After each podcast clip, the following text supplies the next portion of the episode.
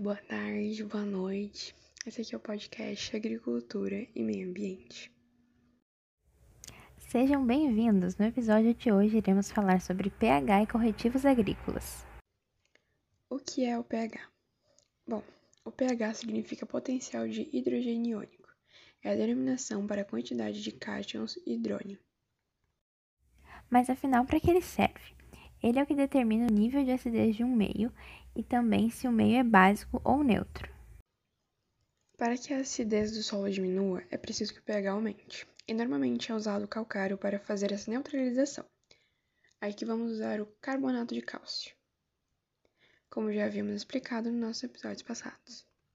O pH do solo, além de influenciar a solubilidade dos nutrientes e de muitas das transformações químicas no solo, afeta a atividade dos microorganismos responsáveis pela decomposição da matéria orgânica, em particular das bactérias que contribuem para a nitrificação dos compostos azotados.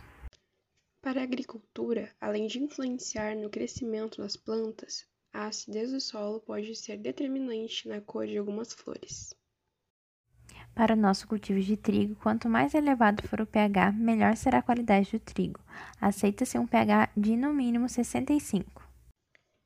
E bom, chegamos ao fim do nosso episódio, juntamente ao fim do nosso podcast.